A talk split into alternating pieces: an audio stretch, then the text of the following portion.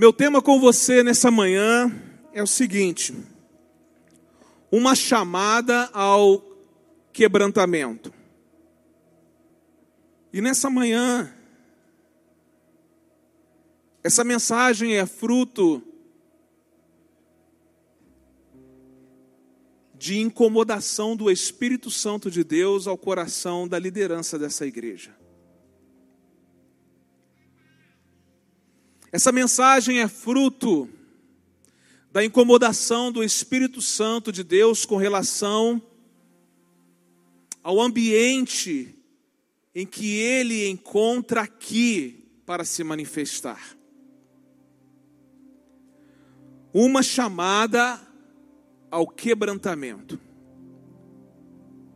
Nessa manhã, irmãos, nós vamos, se você ainda não sabe o que é, nós vamos aprender um pouquinho sobre o que é quebrantamento. E sobre o que é que Deus está requerendo de nós nesse tempo. Eu quero iniciar essa mensagem lendo para vocês o verso 18, a parte A do Salmo número 34 que diz assim: Perto está o Senhor dos que têm o coração quebrantado. Nós poderíamos voltar para casa e já teríamos sido ministrados pelo Senhor, se só tivéssemos lido o verso que nós lemos. Por quê, pastor? Vamos começar a analisar esse verso. O verso diz que perto está o Senhor. Mas perto está o Senhor dos que têm o coração quebrantado. Poderíamos dizer que talvez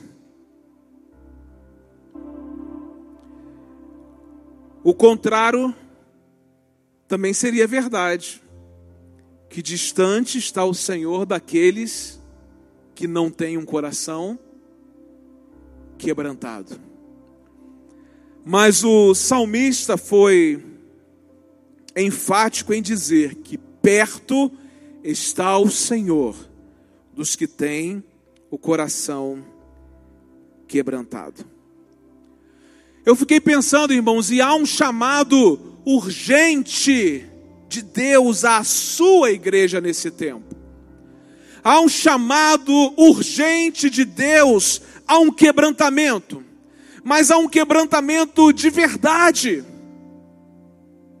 A palavra quebrantamento, ela sugere algo que foi esmagado em minúsculos pedaços. Foi como uma rocha que se tornou pó. Biblicamente falando, o quebrantamento ele consiste em pelo menos três coisas. E nós vamos ver nessa manhã se nós nos encaixamos nessas três coisas que a Bíblia fala a respeito do quebrantamento. A primeira é que o quebrantamento ele é o rompimento da nossa vontade pessoal e total rendição à vontade de Deus. Será que nós nos encaixamos nesse perfil? Será que de segunda a sábado, vamos tirar o domingo, porque domingo é o dia que a gente está é, tá tão preparado né, para vir às celebrações. Domingo é o dia que a gente vem à igreja, então talvez seja o dia que a gente é, converse com Deus, fale com Ele, leia a Bíblia. Então vamos falar aí de segunda a sábado. Será que de segunda a sábado nós rompemos a nossa vontade pessoal e nós nos rendemos à vontade de Deus de verdade? Uma segunda questão: o quebrantamento é abrir mão da autoconfiança e da independência de Deus para se tornar dependente dele. Alguns irmãos acham que é fácil subir aqui e pregar, subir aqui e orar pela cidade, subir aqui e fazer um momento de dízimos, subir aqui e tocar, subir aqui e cantar. Muitas vezes nós fazemos isso com a nossa autoconfiança. Estamos tão certos e tão confiantes naquilo que fazemos que não dependemos de Deus. Ficou tão fácil que colocamos mais de nós e menos de Deus no processo. Mas uma terceira coisa a respeito do quebrantamento é que ele é o amolecimento do solo do nosso coração, para que a palavra de Deus penetre e crie raízes.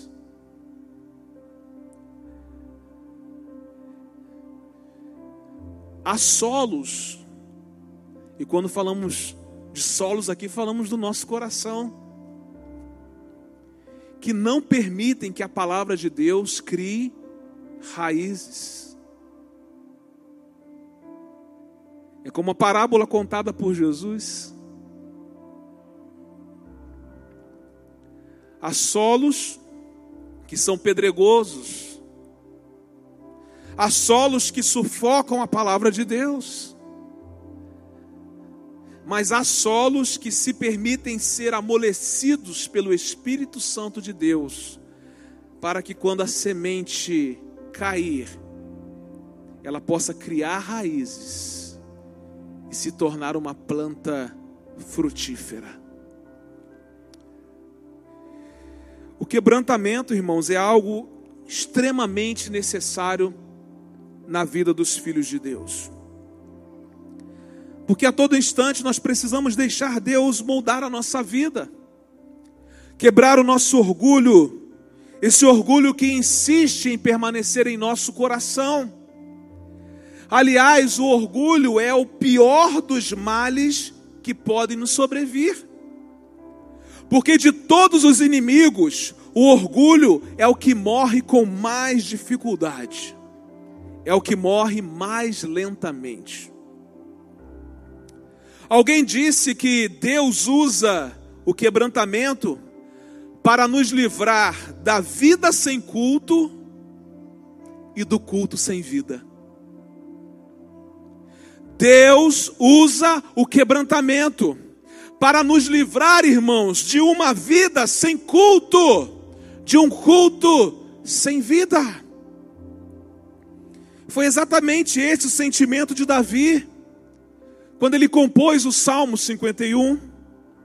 Davi entendeu que Deus não queria apenas choro, Deus não queria apenas sacrifícios, Deus não queria apenas ofertas, Deus não queria apenas holocaustos. Deus queria o coração de Davi quebrantado sobre o altar. Deus queria um lugar onde ele pudesse se mover no coração de Davi. O que Deus quer é um lugar onde ele possa se mover no nosso coração. E não um lugar onde nós nos movemos e deixamos Deus de lado. Davi chegou à conclusão de que tudo que ele podia oferecer a Deus como fruto do seu próprio esforço não significava nada para o Senhor. E às vezes, irmãos, nós queremos que Deus aceite aquilo que é fruto do nosso esforço, sem ao menos nos relacionarmos com Ele. Queremos que Deus aceite aquilo que nós achamos que é adoração, sem que haja quebrantamento na nossa vida, sem que haja movimento do Espírito Santo de Deus em nossa vida. O que Deus queria de Davi não era algo que era produzido por Davi, mas era algo que era produzido pelo próprio Deus em Davi. Ou seja, o que Deus queria de Davi era fruto do seu relacionamento com Ele.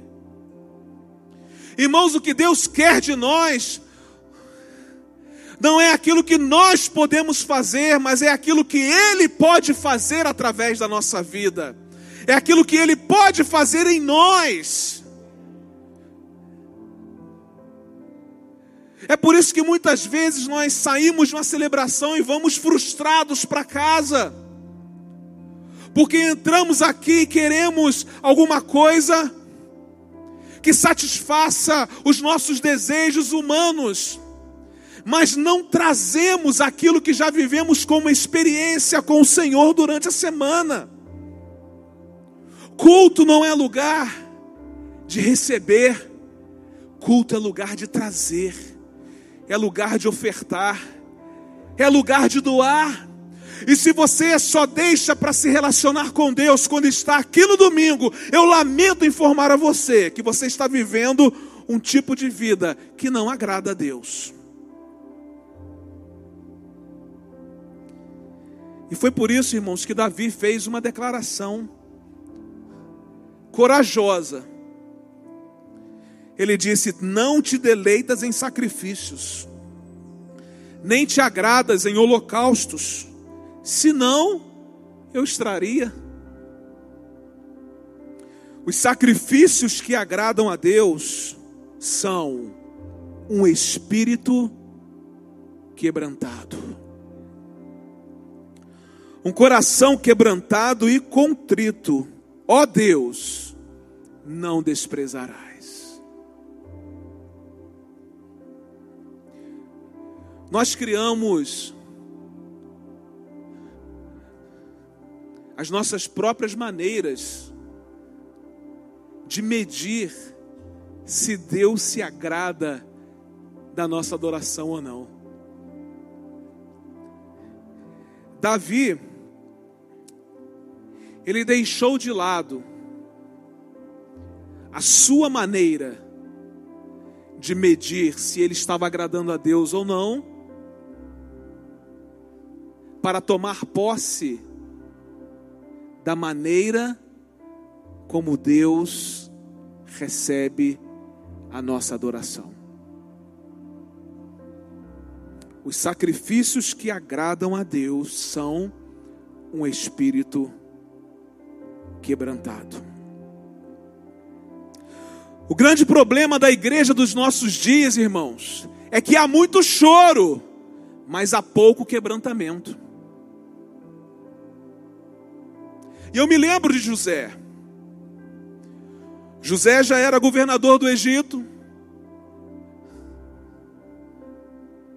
Havia fome. No meio do povo hebreu, seus irmãos foram comprar comida. Ele reconheceu seus irmãos, saiu de perto dos seus irmãos, foi a um ambiente chorar. Mas aquele não era um choro de quebrantamento. Aquele choro não era um choro de arrependimento. Mas a história continua e mais à frente a gente vê que José se dá a conhecer os seus irmãos.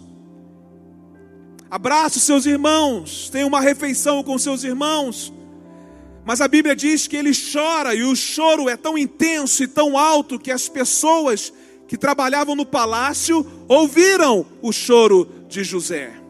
Aquele sim era um choro de arrependimento, um choro de cura, um choro de quebrantamento. Irmãos, às vezes, domingo após domingo, nós chegamos aqui, choramos, choramos, choramos, mas nada muda na nossa vida. Porque não é um choro de arrependimento, não é um choro de quebrantamento. O choro de quebrantamento é aquele que vai no profundo da nossa alma, que nos leva ao pó, que nos diminui, que nos quebra, que nos despedaça, que nos joga no chão, ao qual nós entendemos que não somos nada, mas que Deus é tudo sobre nós. Meu Deus!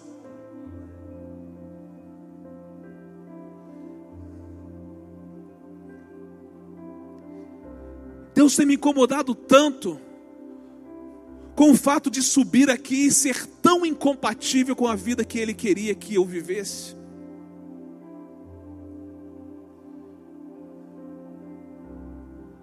Mas parece tão fácil, não é?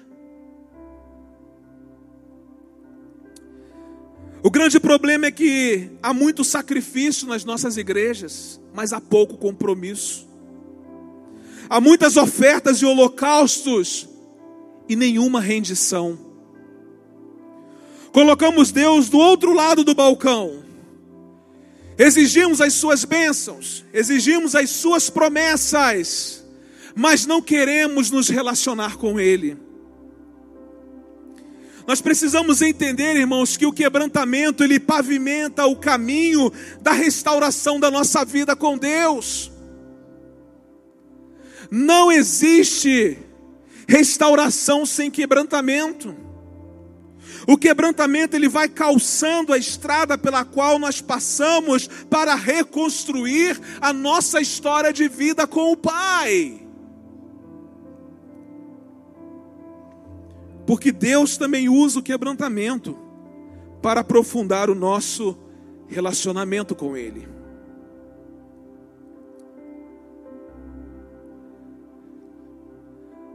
Deus está dizendo a nós nessa manhã o que disse a uma das suas igrejas lá no Apocalipse.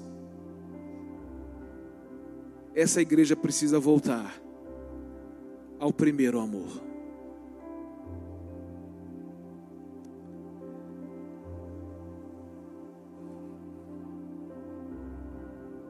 Sabe, irmãos, muitas vezes nós estamos aqui festejando, adorando, isso é muito bom. A gente olha para a Bíblia, a gente vê que Deus é um Deus de celebração, Deus é um Deus de festa, Deus é um Deus de alegria. Mas é celebração que tem fundamento, mas é adoração que tem fundamento, mas é festa que tem fundamento.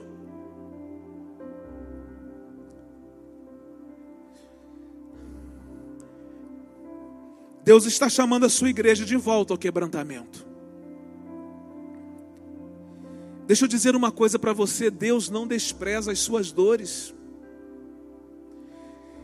Ele não despreza as suas lutas, os seus cacos, os seus escombros, sua enfermidade, suas perdas.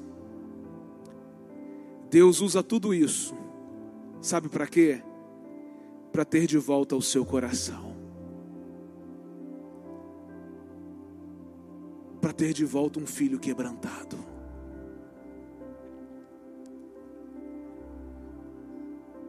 E às vezes, irmãos, nós choramos as nossas dores,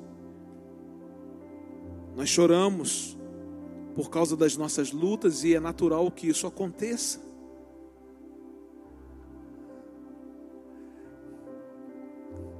Mas como é bom saber que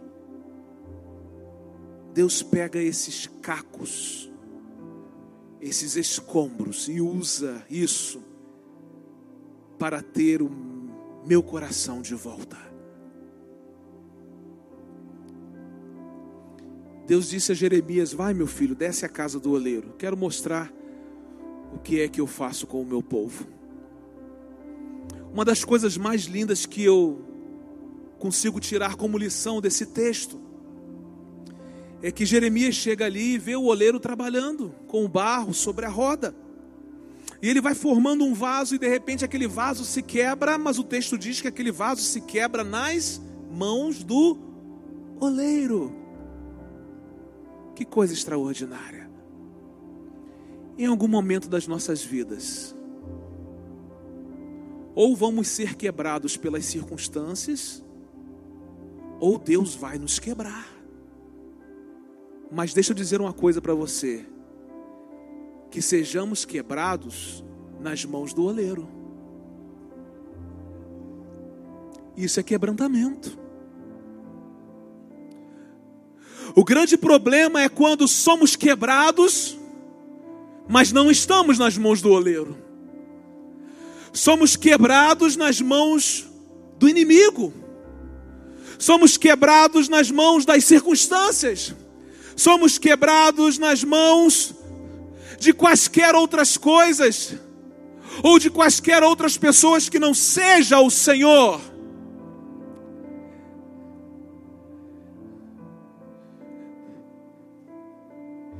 Deus não tem prazer nas nossas quebras. mas Ele usa as nossas quebras para trazer o nosso coração de volta a Ele. Porque o final disso é celebração, o final disso é adoração, o final disso é vida com Deus. Eu quero convidar vocês nessa manhã a fazer uma transição. Nós vamos dar um pulo lá para o livro de Neemias. Você pode abrir a sua Bíblia aí em Neemias capítulo 9. Mas o capítulo 8 ele fala que o povo de Deus se reuniu para ouvir a palavra. E o capítulo 8 mostra que a leitura, a explicação e a aplicação da palavra trouxeram ao povo choro pelo pecado, mas também trouxeram a alegria de Deus na vida do povo. Deus estava nesse momento aqui, irmãos, chamando o seu povo ao quebrantamento. Deus permitiu que Neemias voltasse à sua terra, que reconstruísse os muros de Jerusalém. E agora o povo vai celebrar. Mas Deus diz uma coisa importante: sim, vamos celebrar, mas antes da celebração eu preciso de quebrantamento. Deus chama o seu povo ao quebrantamento, o mesmo povo que acabara de vir do cativeiro. E o início do capítulo 9 de Neemias ensina, de forma muito prática, como é possível viver uma vida de quebrantamento. Interessante que quando o povo atendeu o chamado de Deus para o quebrantamento, o resultado foi um poderoso reavivamento espiritual. Irmão, sempre que Deus quebrar você, espere por um reavivamento espiritual.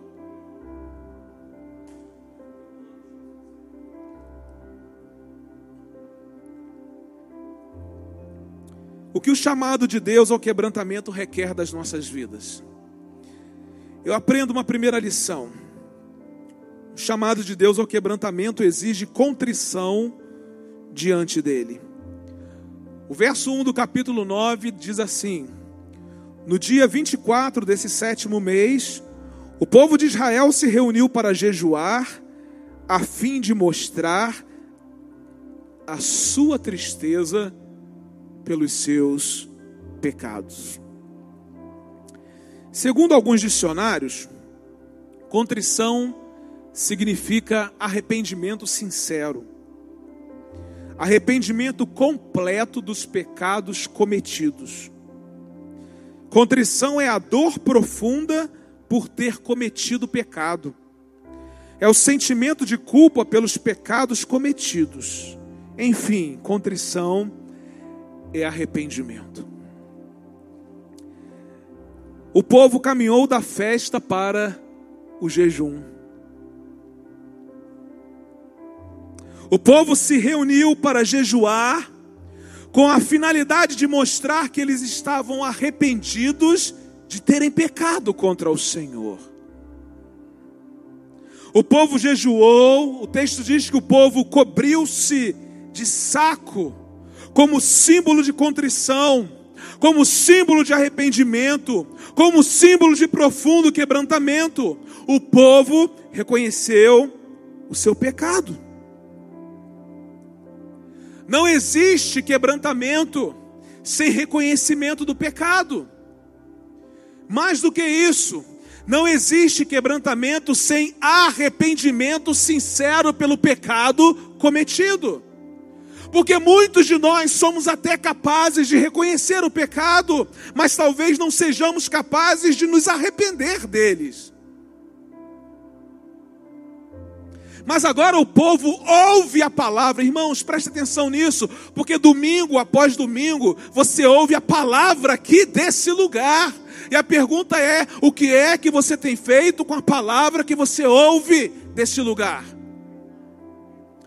A palavra de Deus foi lida, foi explicada, foi aplicada, e a primeira coisa que aconteceu com o povo foi uma contrição profunda, um arrependimento profundo por causa dos pecados que o povo havia cometido e mais ainda, pecado dos seus antepassados. Irmãos, depois de ouvir o que Deus ministra ao nosso coração aqui,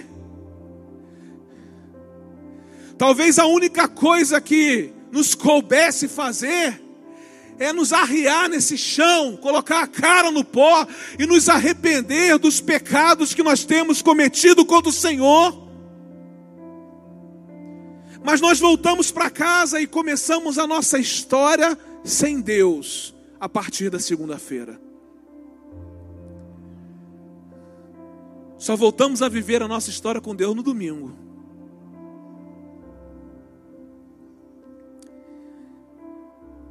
O chamado de Deus ao quebrantamento começa com essa consciência, irmãos, de que pecamos, de que estamos longe de Deus por causa dos nossos pecados, e que se nós não nos arrependermos, não somos capazes de desfrutar da presença e da manifestação de Deus na nossa vida. O chamado de Deus ao quebrantamento começa com choro, com humilhação, com sincero arrependimento diante de Deus. Nós não podemos adorar o Rei da Glória sem antes contemplarmos a triste realidade do nosso pecado. E eu pergunto qual foi a última vez que nós fizemos aqui uma celebração para jejuar e para chorar pela tristeza dos nossos pecados? Quando foi que você se reuniu lá na sua casa com a sua família? Para fazer o seu culto doméstico? E o que aconteceu foi choro, lágrimas de desespero por causa dos pecados cometidos. Ao invés disso, irmãos, nós fazemos os nossos cultos domésticos, fazemos a nossa celebração aqui em conjunto só para pedir a Deus. Só para pedir que Ele nos abençoe.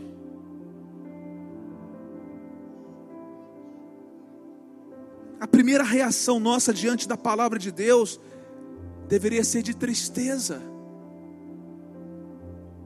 por causa dos nossos pecados. Qual foi a última vez que você jejuou para se quebrantar diante de Deus? Ah, pastor, eu tenho muita dificuldade com jejum, mas tenho muita facilidade para pecar.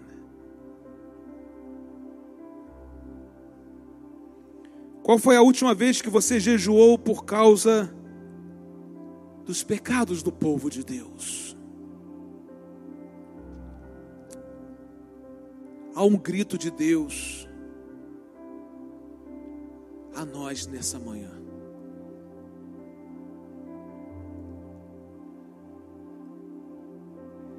Há um grito de Deus ao nosso coração nessa manhã, irmãos. Eu não sei se você está entendendo, mas há um grito desesperador da parte de Deus.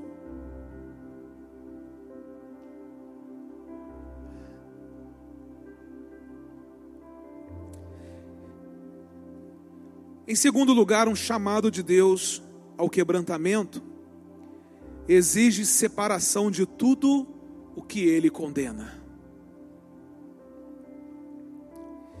O verso 2, a parte A, diz assim: Eles já haviam se separado de todos os estrangeiros. O que eu aprendo aqui é que o quebrantamento ele envolve obediência incondicional. O povo tomou a decisão de deixar todos aqueles que não eram da linhagem de Israel para se consagrar ao Senhor. Aqueles que não haviam se convertido ao judaísmo não podiam participar dessa reunião, porque não tinham a mesma fé, não tinham o mesmo Deus. E nessa manhã Deus está dizendo a nós o seguinte: eu quero que vocês entendam que não há comunhão fora da verdade. Era necessário que o povo de Deus se separasse dos estrangeiros.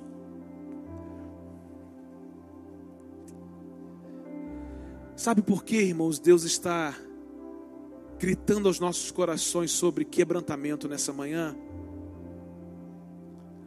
Porque nós não queremos deixar aquilo que Ele já pediu para nós deixarmos, que tem separado a nossa vida dele.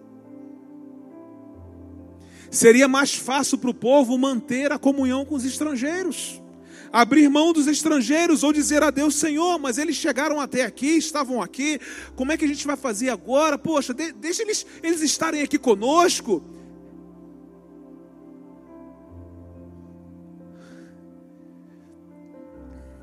É assim que a gente faz, a gente pega os nossos pecados e traz e fala, Senhor, deixa esses pecados aqui conosco, dá para conviver com eles aqui.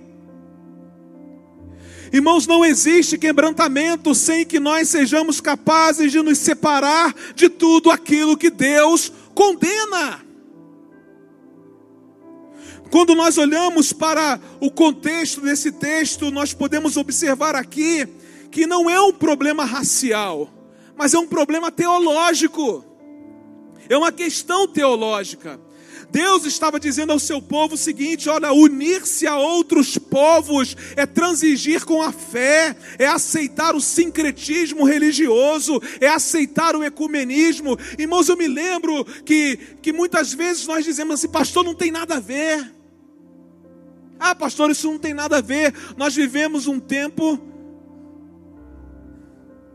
onde tudo é relativo, não é? Não é mais Deus quem define um valor e um princípio para a nossa vida, quem define somos nós. Se Deus quiser se encaixar no nosso perfil, ele se encaixa, se não, se não quiser, problema é dele. É assim que a gente faz. Deus estabelece princípios, Deus estabelece valores, Ele não abre mão dos seus princípios, Ele não abre mão dos seus valores, e se você quer ser um servo fiel dEle, alguém que se quebranta diante dEle, você vai precisar se separar de tudo aquilo que Ele condena, e ponto final. Abra você mão do seu ministério ou não, abra você mão daquilo que você faz ou não.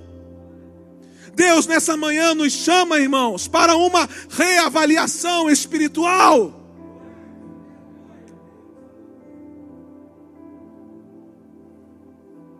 Eu não tenho condições de imaginar o que pensa o Espírito Santo de Deus quando entra nesse lugar e não consegue se manifestar.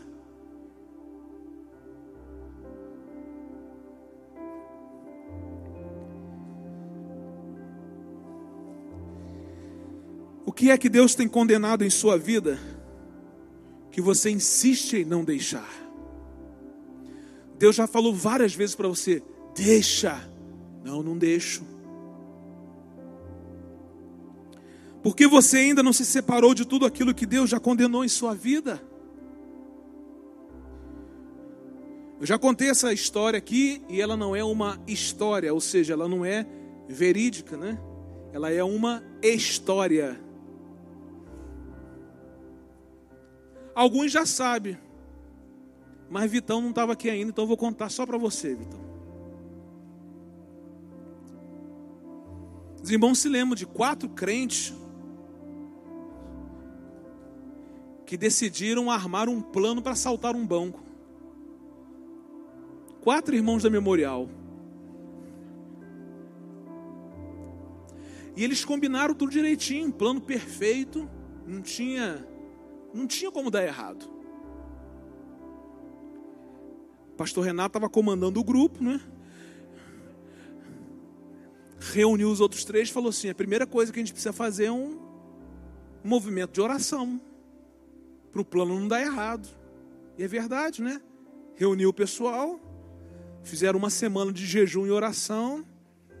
certos de que o plano daria certinho. Às vésperas do plano ser executado, decidiram fazer uma vigília. Ou oh, vamos fazer uma vigília porque aí, aí é que não dá errado mesmo. Fizeram a vigília, o dia amanheceu e saíram os quatro crentes da memorial para executarem o plano. Entraram no banco e o plano foi perfeito.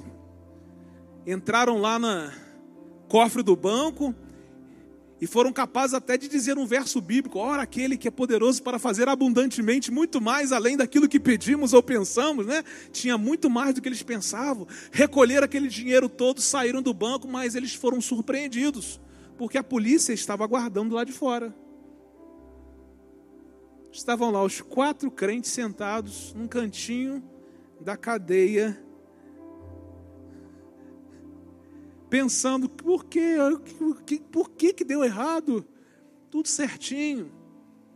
Um crente levantou e falou assim: rapaz, a gente leu a Bíblia, não é? A gente procurou orientação de Deus, estava tudo certo, não tinha como dar errado. A outro levantou assim, a gente chorou a beça, né, cara? Pô, nunca coloquei tanto meu joelho no chão, oramos aquela semana inteira, aquele negócio pegando fogo, não tinha como dar errado. Aí o pastor Renato lembrou. Fizemos a vigília. Fizemos vigília, vigília. E fizemos a vigília. Não tinha como dar errado. Não tinha, não tinha como dar errado. E o quarto estava lá quietinho no canto lá da, da cadeia, sem falar nada. De repente ele levanta e ele fala assim: Já sei onde a gente errou. Ué, onde a gente errou? Deus não pode abençoar aquilo que a sua palavra condena palavra diz o que? Não furtarás. Deus não pode abençoar aquilo que a sua palavra condena. Desculpa, pastor Renato. Mas era só para a gente quebrar o gelo aqui nessa manhã, não é? Mas, irmãos, eu fico pensando que a gente continua pecando deliberadamente, fazendo as mesmas coisas e achando que Deus tem que nos abençoar. Não é verdade? Que luta, né?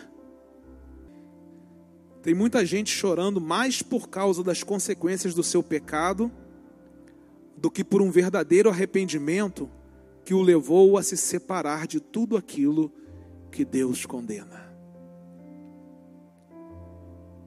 Tem muita gente chorando e você vai perguntar: por que, que você está chorando?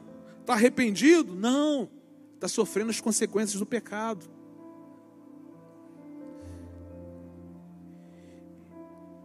Irmãos, um quebrantamento só acontece na vida de quem decide se separar de tudo aquilo que Deus condena. Das coisas mais simples às mais complexas. Das mentirinhas mais comuns às mais graves.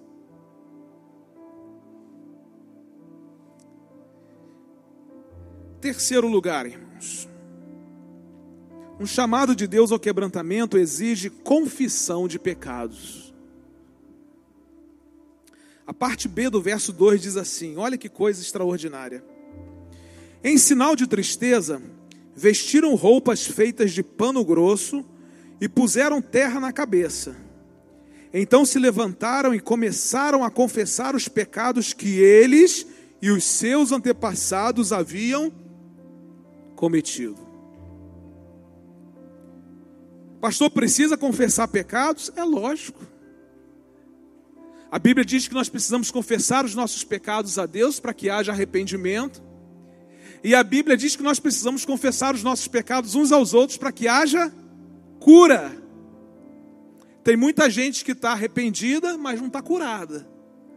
Olha aí.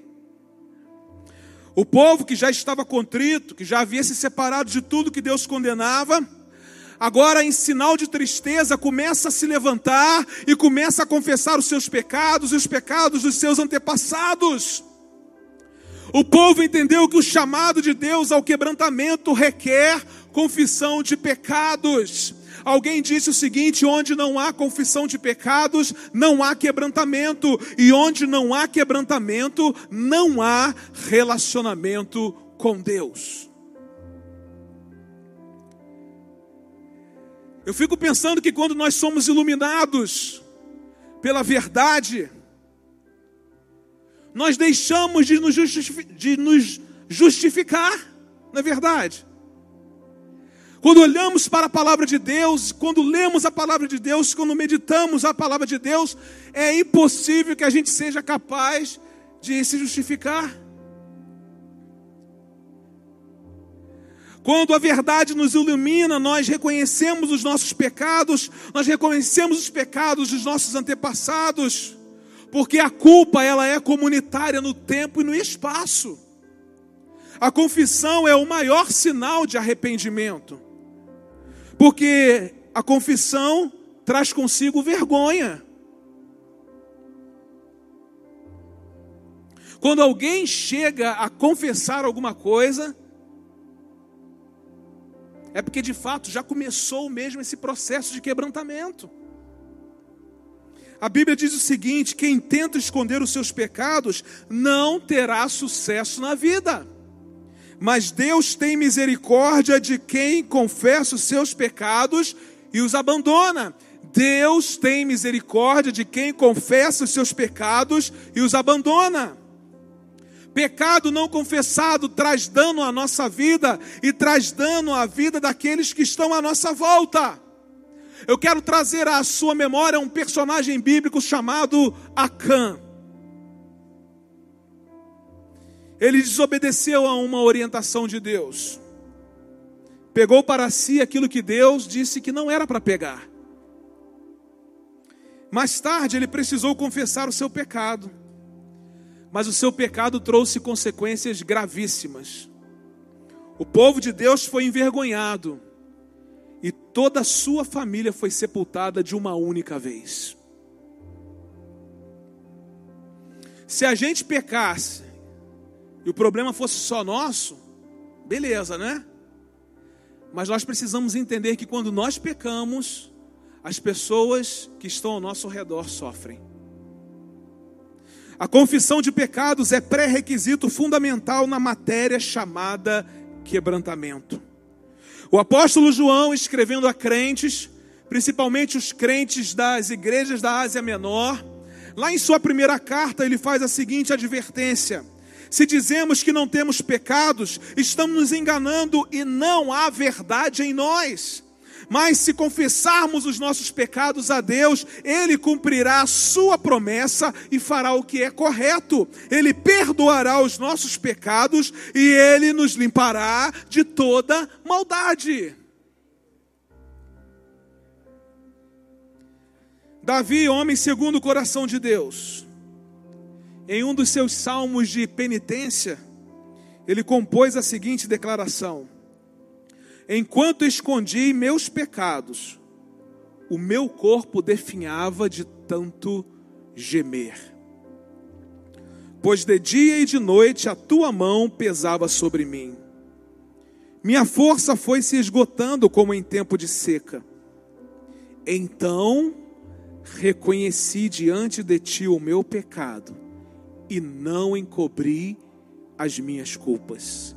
Eu disse: confessarei as minhas transgressões ao Senhor, e tu perdoaste a culpa do meu pecado.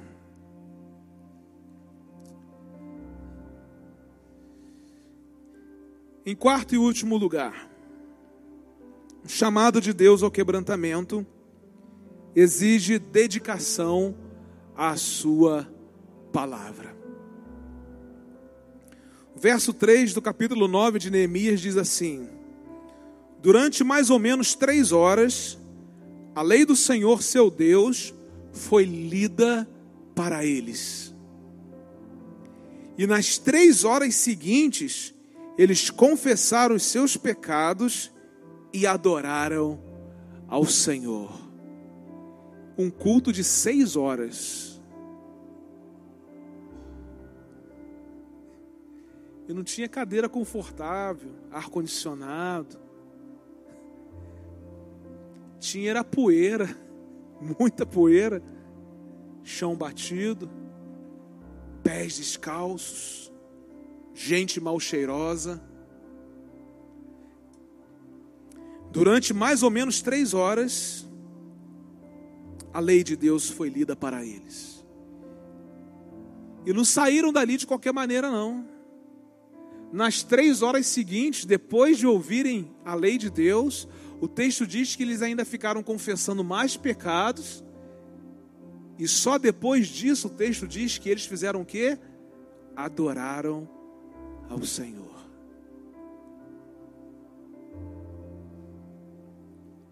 O povo dedicou-se a ouvir a palavra de Deus durante três horas. É impossível dedicar-se à palavra de Deus e permanecer da mesma maneira. Quando a palavra de Deus é lida, quando a palavra de Deus é explicada, quando a palavra de Deus é aplicada, irmãos, a percepção que nós temos e que o Espírito deseja é que nossos corações se derretam diante da palavra. Por isso nós precisamos resgatar a primazia da Escritura a primazia da pregação na igreja, a primazia da pregação da palavra de Deus, porque é o Evangelho que é o poder de Deus para a salvação de todo aquele que crê. E eu digo, irmãos, com tristeza no meu coração, que nós precisamos pregar para crentes se converterem.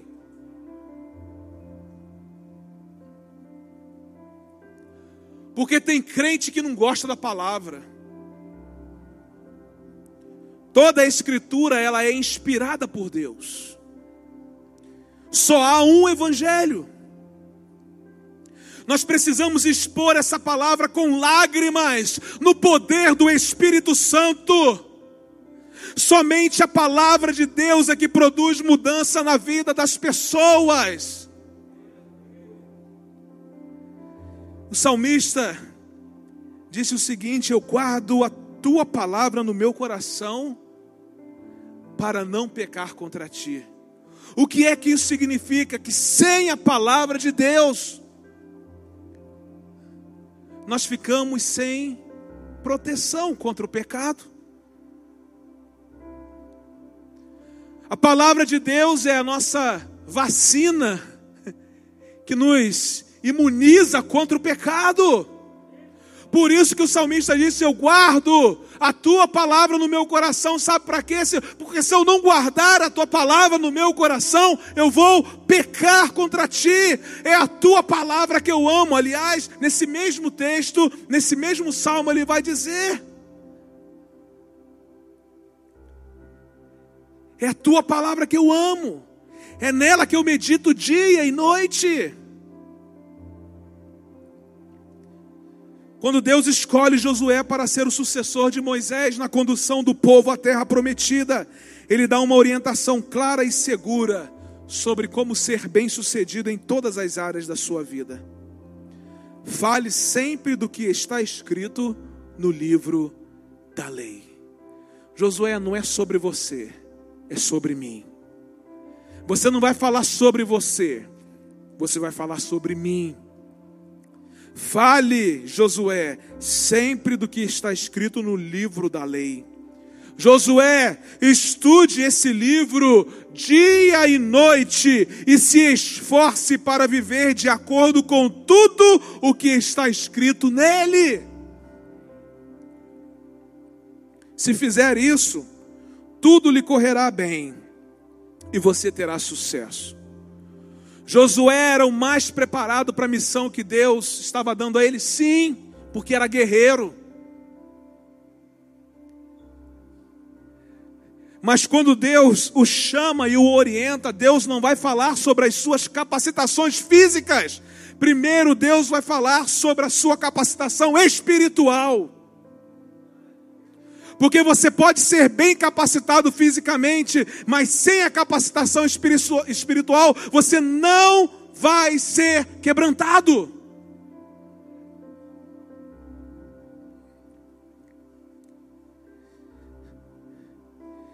Se você não gosta de passar tempo lendo, meditando e praticando a palavra de Deus, eu lamento dizer que você está completamente equivocado no que diz respeito a viver uma vida de quebrantamento diante do Senhor. É hora de você parar de ficar enganando você mesmo.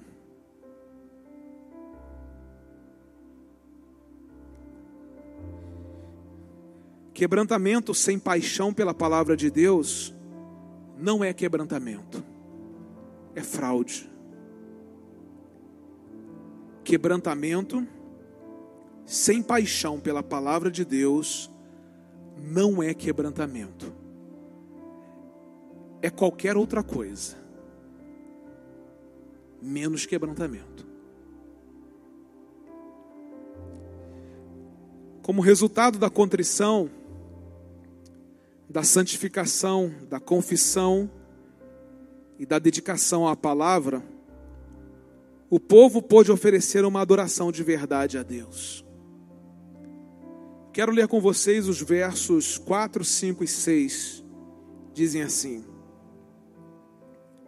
De pé na plataforma estavam os levitas, Jesua, Bani, Cadmiel, Sebanias, Buni, Serebias, Bani e Kenani, que em alta voz clamavam ao Senhor, ao seu Deus.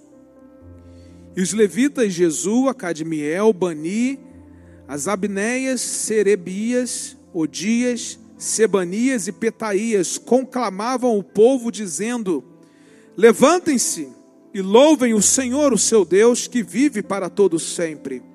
Bendito seja o teu nome glorioso. A tua grandeza está acima de toda expressão de louvor. Só tu és Senhor. Fizeste os céus e os mais altos céus, e tudo que neles há, a terra e tudo que nela existe, os mares e tudo que neles existe.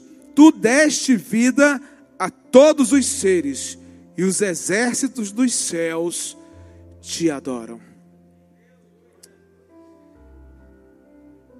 Sabe o que isso significa, irmãos? Que o quebrantamento precede a adoração verdadeira. A gente faz o contrário. Primeiro a gente canta, primeiro a gente adora, primeiro a gente fala, primeiro a gente. E depois a gente vê se em algum momento da história a gente se quebranta. Foi assim que aconteceu com o povo de Deus. Primeiro eles ouviram a palavra. Por causa da palavra, começaram a confessar os seus pecados e se arrependerem deles.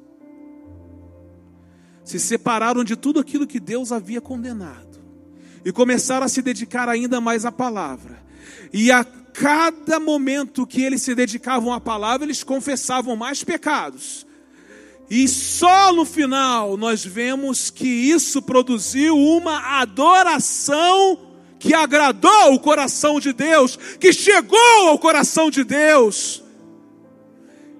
Irmãos, tudo começa com a palavra depois com a nossa tristeza pelos nossos pecados, depois o nosso arrependimento, a confissão dos nossos pecados, a separação de tudo que Deus condena, aí então estamos prontos para oferecer a Deus aquilo que chega como cheiro suave às suas narinas. O povo não começou a cantar, a festejar e a louvar e a celebrar o nome de Deus antes de se quebrantar.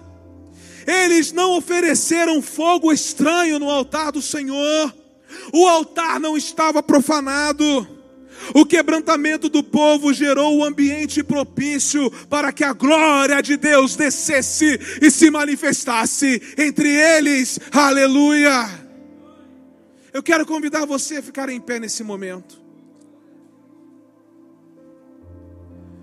Só os que choram pelos seus pecados são capazes de se alegrar em Deus. Só os que se humilham diante de Deus podem ser restaurados por Ele. Vemos a glória de Deus quando molhamos os nossos olhos nas lágrimas do arrependimento.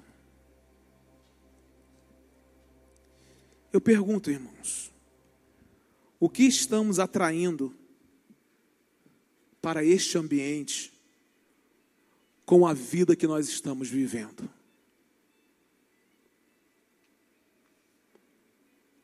Será que o Espírito Santo de Deus tem encontrado um ambiente onde ele pode se manifestar de maneira extraordinária?